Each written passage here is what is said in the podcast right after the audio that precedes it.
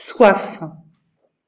Si seulement j'avais soif, une soif altérée, avivée par l'impérieuse nécessité de te chercher. Mais c'est toi qui as soif, mon Dieu, bien plus que moi.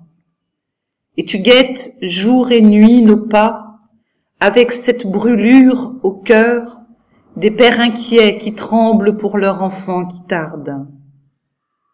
Tu as soif, et rien ne te calme, sinon ce léger détour que nous faisons parfois pour venir te parler.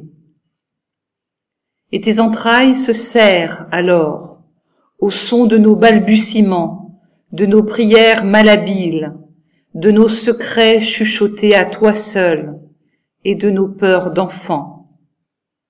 Tu as soif de notre soif. Tu as soif, mon Dieu, et tu sais que cette soif brûlante va durer encore longtemps, car tu ne seras apaisé qu'à l'heure où le dernier sera rentré à la maison, en ta maison où tout est prêt. Le vin des noces et le banquet et une place toute prête, marquée d'un caillou blanc, une place pour chacun. Tu as soif, mon Dieu, depuis l'aurore du temps, une pauvre soif qui commença dans le jardin où tu cherchais Adam. Tu as soif, et pour qu'enfin nous le sachions, et pour qu'enfin nous l'entendions, ton Fils, avant le grand coup de tonnerre qui retourna le monde, nous le cria. J'ai soif. J'entends son cri qui traverse les siècles, qui transperce le temps comme lui-même le fut de la lance.